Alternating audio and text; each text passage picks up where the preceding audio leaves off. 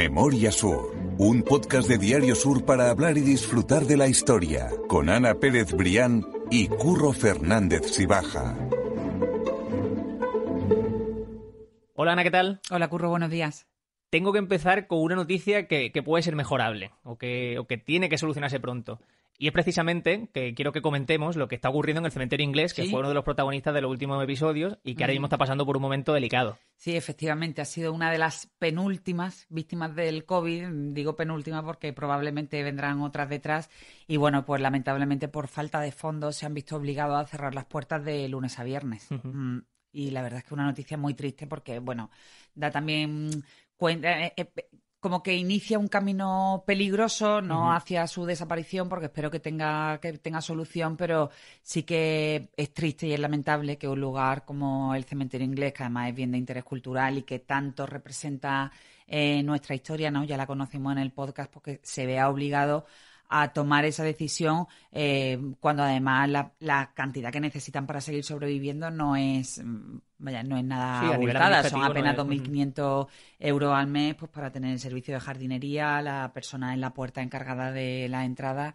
Pero bueno, han tenido que tomar esa drástica decisión. Me consta que hay conversaciones con administraciones para, para revertir ese cierre, pero, pero bueno, sí, la verdad es que el podcast de hoy empieza con, con una noticia triste. Sí, pero bueno, nosotros lo que queremos es invitar, entendemos que todo el mundo tiene una situación complicada, la mayoría de gente a día de hoy, pero que lo queremos invitar a todo el mundo a visitarlo en ese horario que tienen de fin de semana actual, que es sábado, domingo y festivo de 10 y media a 3. Y, y Sí, mostrar el total efectivamente, apoyo, si que eso pueden es la echar ayuda una mano, si que se, se puede pueden hacer. dar de alta como amigos del cementerio, que las cuotas son muy bajas Eso y es. apenas casi casi simbólicas, ¿no? Pues bueno, hacemos un guiño a, a este lugar tan, tan querido por todos, que además es una referencia en los últimos Ujú. 200 años de nuestra ciudad, ¿no? Ya lo comentábamos en el podcast, toda la historia eh, que hay enterrada allí, literalmente, ¿no? Eso es, contamos su historia hace aproximadamente Dos un mes, tres si no me semanas, equivoco, sí. exactamente. Así que igualmente quien quiera escucharlo le podrá echar un ojo y seguro que se interesa por visitarlo, que, que merece muchísimo la pena, la verdad es que sí. Vamos a hablar de que este fin de semana, este domingo, se celebra San Valentín. Vamos a intentar relacionarlo de alguna forma con lo que vamos a contar, porque no es una historia muy romántica. Bueno, pero- Curro, tú eres muy valiente a la hora de relacionar esa historia, pero vale, venga. Bueno, lo a- compramos. Vamos, exactamente, vamos a comprarlo. lo compramos y vamos a hablar de un lugar eh, también muy importante para, para la ciudad de Málaga, que hoy también en día está cerrado por los problemas de, de humedades y de conservación, y que no es otro que el de la cripta de los Condes de Buenavista.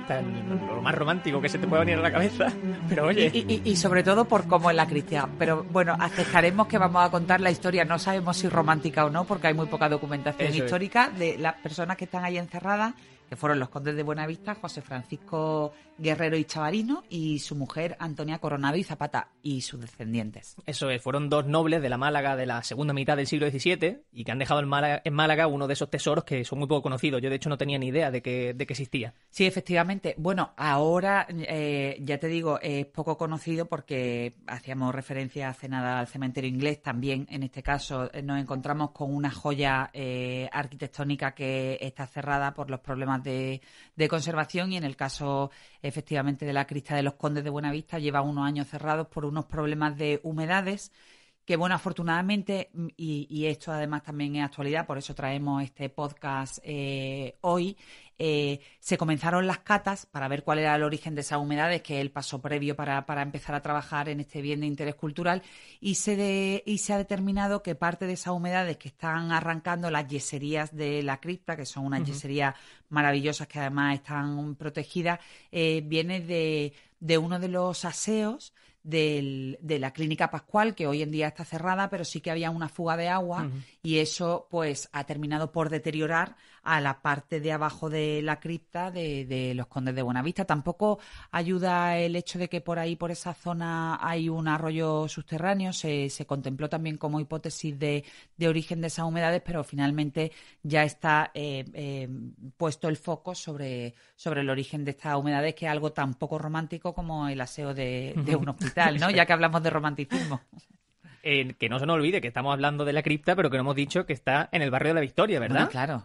Eso está en la iglesia de la Victoria realmente. Sí, en, el santuario de, la Victoria, bajo, bajo suelo, en la, en la profundidad está esta cripta, que es uno de los monumentos funerarios eh, más importantes, quizás eh, uno de los, de los poquísimos testimonios que hay en España del llamado barroco tétrico. Eso te iba a decir, ¿por qué es tan especial? Porque no deja de ser una cripta como puede haber en otro cementerio en cualquier zona. ¿Qué es lo que tiene tan especial? ¿Qué es ese barroco, ese barroco tétrico que tú estabas comentando, Ana? Pues eh, mira, me lo contaba cuando hablé con él para el podcast, el doctor Francisco Rodríguez Marín, que es profesor titular del Departamento de Historia del Arte de la Universidad de Málaga, que eh, me hacía referencia a esa importancia del movimiento del barroco tétrico, eh, no solo por, por, por las características históricas y estética de este movimiento, sino también porque surgió eh, en torno a ese movimiento hay un auténtico eh, fervor turístico.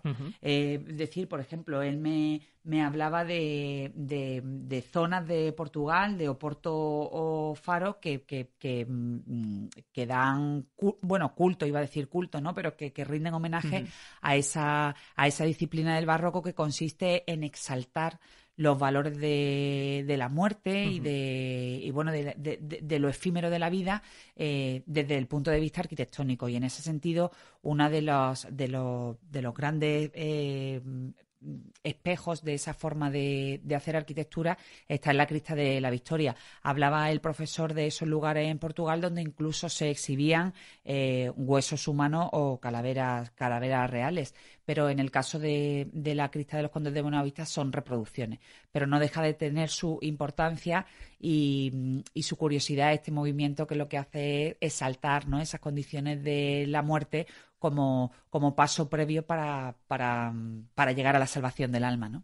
Para quien quiera imaginarlo, esa cripta es una habitación subterránea eh, pintada en de negro y con decoración, por lo que tú dices, de calavera. Con yesería blanca, justo, eh, muy pequeñita, porque claro, porque los condes de Buenavista la, la, concibieron para, para, el enterramiento propio de la familia y para que aquel lugar fuera visitado nada más por los miembros muy cercanos, el, el, núcleo cercano de la familia pero, pero efectivamente es un lugar absolutamente sobrecogedor, pintado de negro, esas yeserías blancas con las tumbas al, al fondo de, de, los condes de Buenavista, que también están reproducidos en, en unas esculturas eh, arrodilladas que llaman mucho la atención. Y bueno, y, y, como parte de ese barroco tétrico ocurre pues las calaveras, los huesos, eh, guadañas, relojes, eh, escenificaciones de la muerte e incluso eh, como una manera de hacer ver que la, que la muerte es algo a lo que no escapa nadie, pues figuras de niños, ¿no? Que, que están, que están como siendo apresadas por la muerte. Puede ser un poco tétrico, pero bueno, no deja de tener su, su importancia y su, y su valor como, como referencia histórica, ¿no? Decía que para quien quiere imaginarlo, esa es la situación en la que eh, se encuentra, la situación en la que hay esa, en esa cripta, pero para quien quiera verlo solo tiene que bajar eh, las notas del podcast, ir al enlace eh, de la noticia en la que tú escribes sobre esta historia y va a ver las imágenes de la cripta que es que son absolutamente impresionantes, muy llamativas. Mm. Para entender, eso sí, esa historia de, de la cripta, ese origen, tenemos que irnos a su origen, al origen de la iglesia.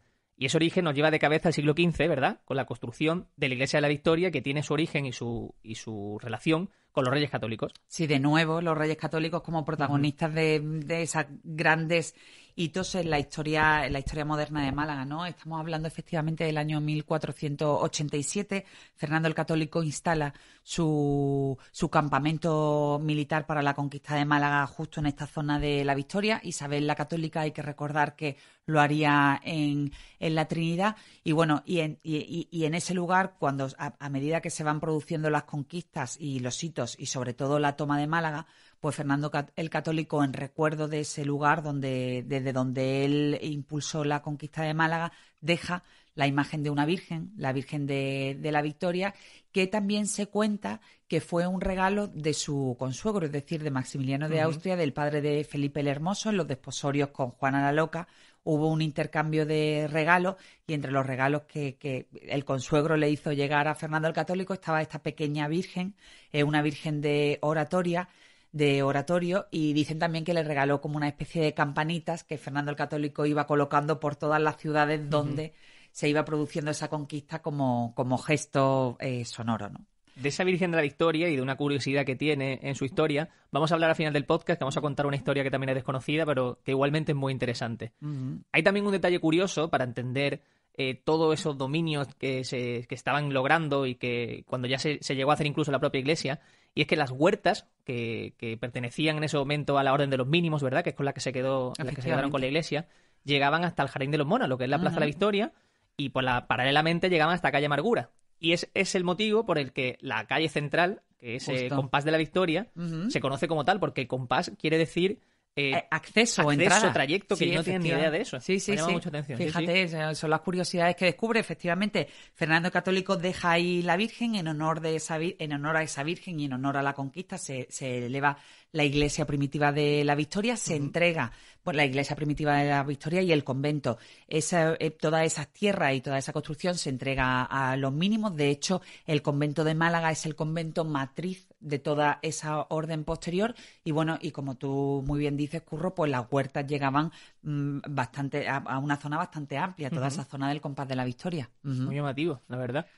Esa iglesia eh, primitiva se deterioró a lo largo del siglo XVI y ya en el siglo XVII estaba pidiendo a grito una reforma y es ahí donde aparecen los protagonistas de nuestra historia, donde aparece la figura del conde de Buenavista, ¿verdad? Sí, efectivamente, en el siglo XVII al deterioro se le une también un incendio que terminó de darle el golpe de gracia a la, a la iglesia primitiva y entonces se hace necesaria la reconstrucción de toda esa infraestructura. Ahí, lógicamente, como hemos hablado ya en otras ocasiones, se necesita el concurso de la iniciativa privada porque, lógicamente, la iglesia no tiene fondos para levantar todo, todo eso que se proyectaba. Entra aquí el, el eh, la importancia ¿no? y la influencia del conde de Buenavista, que además también estaba buscando un lugar de, enterramiento, un lugar que estuviera a la altura de lo que él consideraba que era su nobleza. De hecho, fue uno de los grandes hombres en, la corte de, la época. Eh, que ocurría? Que todas las criptas de la iglesia primitiva de la Victoria estaban ya ocupadas y entonces él idea eh, como fórmula para su propio enterramiento y el de sus familiares también hacer toda esa, todo ese gasto para la reconstrucción, no solo de la iglesia, sino para la incorporación del camarín, de la sacristía, antesacristía y toda esa infraestructura tal y como hoy la conocemos. Si no me equivoco, se sabe incluso cuánto, a cuánto ascendió esa inversión que hizo eh, que hicieron los condes, ¿verdad? Si no me equivoco. Sí, efectivamente, el conde de Buenavista firmó, eh, firmó, ratificó el contrato con con un religioso destacado de la Orden de los Mínimos, que fue Fray Alonso de Berlanga. Ahí se acordaba que él daría los 2.000 ducados previstos inicialmente, la Orden eh, de los 2.000 ducados previstos inicialmente, la Orden daría 500 y el noble 1.500. Eh, ¿Qué ocurrió? que lo que ocurre hoy en día no es, eh, no es propio de hoy, sino que también en el pasado las obras que se proyectaban después se disparaban los costos y hay referencias históricas que dicen que el conde llegó a pagar incluso 60.000 ducados. Imagínate de los 2.000 iniciales a los 60.000 el gasto que representó aquella, sobre todo en la parte de la cripta. He mirado por curiosidad a cuánto equivale un ducado a día de hoy y mm. son 37 euros y medio. Bueno, pues fíjate, o sea que si es por 60.000 exactamente te salen cientos y cientos miles de euros de inversión que dan resultado de el resultado de una cripta que estamos hablando a día de hoy por su por su interés. Mm. Que por cierto, esa cripta eh, podemos pensar que quizás por todo ese tema tétrico y de decoración que un tema de la muerte eh, puede resultar lejana a la religión, por el contrario, eh, es de una creencia religiosa más profunda incluso, el, relacionar esa, esa, a la muerte con, parte de la vida, digamos. En, el siglo XVII, pues la manera de, creer y de estar en el mundo no, no tiene nada que ver con, con, la época tal y como la entendemos hoy, era una manera de... La vida se entendía como eh, ese tránsito de expiación de los pecados para lograr la vida eterna.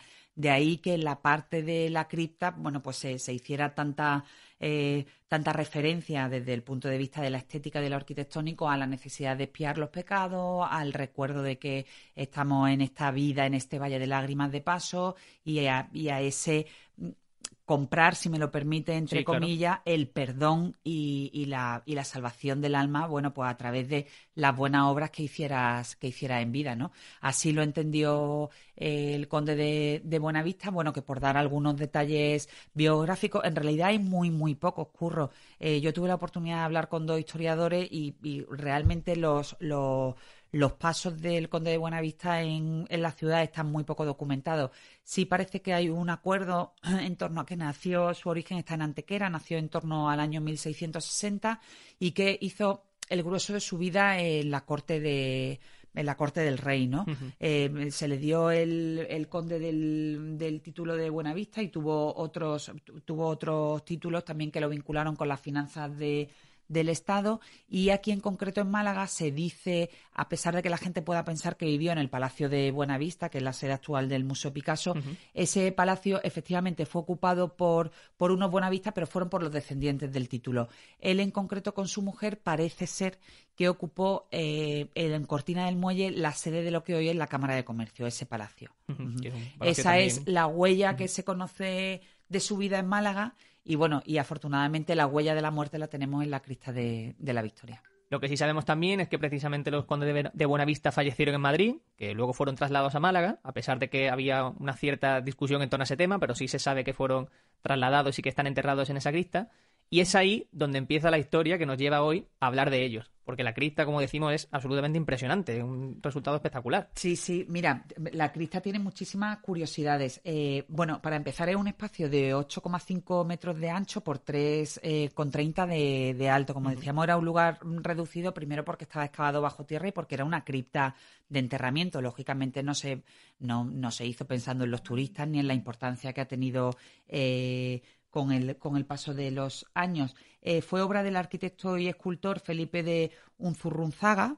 Eh, el apellido es bastante complejo eh, de pronunciar, pero bueno, ahí queda. Fue un arquitecto que también hizo, hizo mucha obra funeraria en aquella época. Y bueno, la cripta está excavada justo debajo del altar mayor y tiene muchas curiosidades arquitectónicas. De hecho, si tú te pones a mirar muchos de muchos de aquellos enterramientos de la época, no hay, no hay nada no hay nada construido al azar y cada símbolo y cada huella en esa cripta tiene realmente su explicación. Por ejemplo, eh, a la hora de entrar llama la atención las cuatro columnas que hay en la cripta que representan los cuatro elementos: el fuego, eh, la tierra, el, eh, agua y el, y el cielo. ¿Y, el aire, ¿no? y el aire, sí, perdona, entonces creo que no lo he dicho bien. No, no, no, lo has dicho estupendamente. Los cuatro elementos. Esas cuatro columnas proyectadas hacia arriba, si las proyectas 20 metros hacia arriba, me, me, comentaba el profesor eh, Rodríguez Marín que coinciden mm, eh, de manera exacta con los cuatro pilares del templete del Camarín de la Victoria. Todo esto, como tú me preguntabas antes, tiene una explicación eh, religiosa y, y, arquitectónica. De hecho, esa parte de abajo eh, de, la crista de los condes de Buenavista, se llama, eh, llamada en la, en la, simbología religiosa la, la, vía punitiva, que es la vía donde tienes que espiar los pecados, como ya hemos explicado, y, un poco ganarte el, privilegio de salvar tu alma. Y posteriormente toda la construcción curro de la escalera que asciende hacia el camarín también tiene su propia simbología en la historiografía religiosa. Eso, me ha llamado muchísimo la atención, o sea, el saber que toda esa construcción propia de no la hay nada historia, exactamente, es absolutamente metafórico en cuanto a esa primera vía purgativa, si no me equivoco, que es la que obedece a la crista, eh, eh, con ese avance por la escalera, como tú dices, con esa decoración que existe. El avance por la escalera es la vía iluminativa, que es cuando ya pasas de, ese purgatorio, ¿no? Y de ese y, ya has puesto en, en orden, has respondido por tus pecados, empieza la vía eh, iluminativa que coincide con el, con el ascenso eh, por la escalera. Con ese compás, ¿no? Ya por, retomarlo de antes. Justo, justo. y ya se ve también que, la arquitectura y, la, los elementos decorativos ya comienzan a ser mucho más alegres, mucho menos tétricos, se empiezan a utilizar otros colores y se empiezan a utilizar también otros recursos, ¿no? Y después ya termina en el camarín de, de la Victoria con la vía unitiva, que, bueno, ya es la, última de ellas, que es el ascenso eh, al fin a los cielos del alma que, que, comenzó abajo, que ha ido ascendiendo eh, poco a poco y que llega un poco ¿no? al, regazo de, la Virgen a, los cielos. espectacular. Eh, sí, la verdad es que es una historia bastante curiosa, incluso la planta de, del templete, del camarín de, de, la Victoria, en esa historiografía religiosa, las formas circulares se refieren a lo sagrado, a lo, a lo religioso, las formas eh, rectangulares o de cuadrado se refieren a lo humano y la forma del camarín de la victoria octogonal precisamente mezclando ambas fórmulas, ambas fórmulas para, para, dar cuenta de lo, de lo divino y de lo humano, ¿no? Y, que, y cómo la Virgen al final se convierte como en esa intercesora de, de los cielos. a nivel eh, metafórico, artístico, eh, es súper llamativo y, espectacular. Como decías tú, a día de hoy eh, está cerrado toda esa crista por humedades, que es una auténtica pena. Esperamos que eso se solucione rápidamente para que se pueda visitar lo antes posible. Sí, ya las catas han empezado, empezaron hace un par de semanas, lo comentaba mi compañero Jesús Hinojosa en el periódico y bueno, esperemos que, que dentro de poco eso sea una realidad, porque además sería, ahora que ya también es tan necesario recuperar el pulso de la ciudad, eh, sería un bien promocionado y, y, bien hecho el acceso, porque hasta este momento, hasta a la crista de los condes de la Victoria no se podía entrar más que por la sacristía, con lo cual había que entrar a la iglesia, pedir permiso al, sacerdote y bajar a la, a la crista. También. Que incluso se podría eh, plantear la idea de hacer otra especie de acceso para que la cripta tenga su propia entrada y bueno y que, y que sea capaz por sí sola de generar ingresos. ¿no? no, que eso seguro que por el interés que tiene puede hacerlo. Sí, sí. Vamos a pedir a los que nos están escuchando que nos dejen unos minutitos más porque tenemos una historia más eh, relacionada con la Iglesia de la Victoria y con la Virgen de la Victoria muy interesante que vamos a contarles ahora mismo.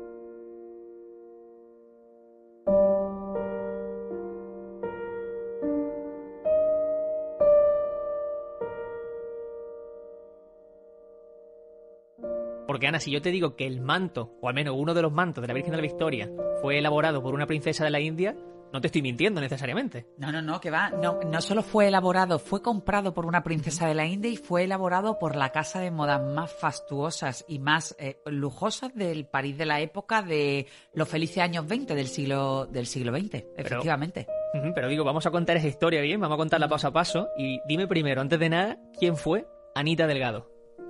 Bueno, pues Anita Delgado eh, tiene una historia absolutamente fascinante. Era una malagueña que logró enamorar al Marajá de Capustala y que se convirtió en la, en la Maharaní. Se, fue a la India. Bueno, allí tuvo una vida con un poco más de, sombras que de luces que contaremos en algún momento y eh, que en uno de esos momentos de su vida, en concreto en el parto de su primer hijo, eh, quedó para siempre vinculada a la Virgen de la Victoria, de la que hemos estado hablando ahora. Maharaní, que bueno, ya lo has dicho, pero bueno, es el, es el término que se utiliza para una princesa, ¿no? Sí, para una princesa real, sí. Eso, para que lo esté escuchando que, que, lo sepa y que no tenga dudas. Hablabas de esa historia de parto y que está relacionado con un milagro, con una interpretación de milagro que hizo, que hizo Anita Delgado, ¿verdad? Con sí, efectivamente, ella llegó el momento de dar a luz a su primer hijo con el Marajá. El parto, el parto se complicó muchísimo, comprometiendo incluso seriamente la vida de la propia Anita y la de su bebé. Y entonces ella en ese momento hizo la promesa de que si todo salía bien, pues que le regalaría a la Virgen de la Victoria, a la que tan vinculada se sentía, porque Anita Delgado tampoco olvidó nunca sus raíces malagueñas, pues que si ella, si la Virgen salvaba a, su bebé y a ella, pues que le regalaría el manto más fastuoso de cuantos se hubieran eh, regalado nunca a la, a la, Virgen de la Victoria. Eh, se salvó Anita, se salvó el bebé y cumplió su promesa y le encargó ese fabuloso manto que le hizo llegar a la Virgen de la Victoria. Ese manto fue entregado hace apenas, bueno, menos de 100 años, en 1927. ¿Y cómo era ese manto? ¿Qué sabemos de él? Bueno, ese manto pues, pues, incluye todo tipo de lujo, está hecho en un tejido absolutamente... Eh, yo, creo que el manto es de seda y va bordado a mano con, pues, con unos hilos en color plateado y bueno, y el manto nada más eh, recibirlo se convirtió automáticamente en una de las joyas de la corona de la Juar de la Virgen de la Victoria. ¿Qué ocurría? Que hubo cierto recelo en, las camareras de la época y bueno, en la cofradía de, la Victoria por ponerle el manto a la, a la Virgen de la Victoria. Primero por una cuestión física de la propia Virgen, pero después por otra cuestión que tampoco se puede obviar, que era por el hecho de que, bueno, de que Anita Delgado al final había abjurado de su fe católica y se le consideraba pagana, ¿no? Entonces, ese regalo a la Virgen de la Victoria no era visto con muy buenos ojos por parte de, de una mentalidad todavía muy conservadora. De hecho, hubo mucha reticencia a la hora de ponerle el, manto a la Virgen de la Victoria. Escribías en ese artículo, que dejamos en la nota del podcast, por supuesto, que incluso se pensó tirarse al mar, o sea, arrojarlo al mar. Sí. afortunadamente no se hizo esa barbaridad y se, y se, logró conservar en el, en el ajuar de la Virgen de la Victoria. Le decías también en ese artículo que precisamente esa virgen no lleva manto, no utiliza manto. Pero ¿por qué entonces se le regaló? ¿Qué es lo que lleva? Mira, ahora la gente, la gente, eh, si tiene la imagen de la Virgen de la Victoria en la, en la cabeza, es una imagen eh, exenta que tiene, que tiene tallada eh, el ropaje. ¿Qué ocurre? Hemos comentado también anteriormente que la Virgen de la Victoria, originalmente, cuando Maximiliano de Austria se la regaló a Fernando el Católico, era una virgen de oratorio.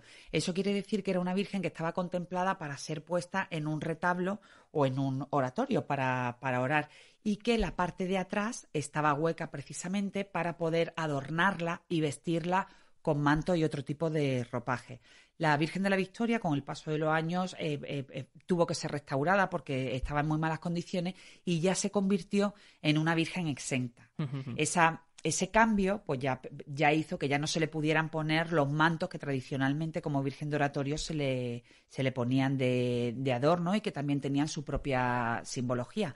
Entonces, por eso el manto de Anita Delgado ya no se le pudo eh, poner a la Virgen de la Victoria, pero sí mm, eh, ha habido vírgenes que sí, eh, cofradías que han pedido a, la Victoria la, cesión del manto para momentos extraordinarios, sí que han podido utilizarla. Ahora mismo me viene a la cabeza, por ejemplo, la Virgen de la Expiración, que sí ha podido lucir ese manto de Anita Delgado, ya reconciliado con el hecho de que era una, un donativo pagano, ¿no? Eso es, sí, sí, la Virgen de la Expiración comentaba, o la Dolorosa del Rico son algunas de las que lo, han podido disfrutar y, que de luego una historia que queda ahí como detalle como, detalle bonito y además que, que, nos, que, que nos vincula a otra de las grandes protagonistas de nuestra historia reciente como fue Anita Delgado no de la que ya hablaremos en, en podcasts sucesivos. Desde luego, porque dentro de poquito eh, celebraremos el Día de la Mujer y seguro que lo hacemos con muchas mujeres malagueñas. Que sí, contaremos historia de mm, grandes mujeres, podemos hablar de Anita Delgado, podemos hablar de Trinidad Gru, la primera concejala del Ayuntamiento de Málaga. Bueno, se me ocurren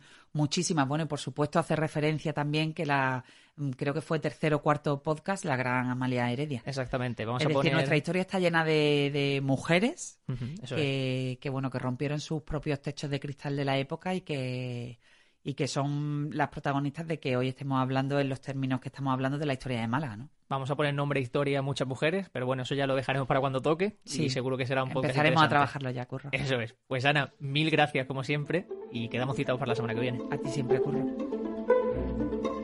Memoria Sur es un podcast de Diario Sur. Escucha un nuevo episodio cada semana en iVoox, Spotify, Apple Podcast y consulta las referencias de este episodio en diariosur.es.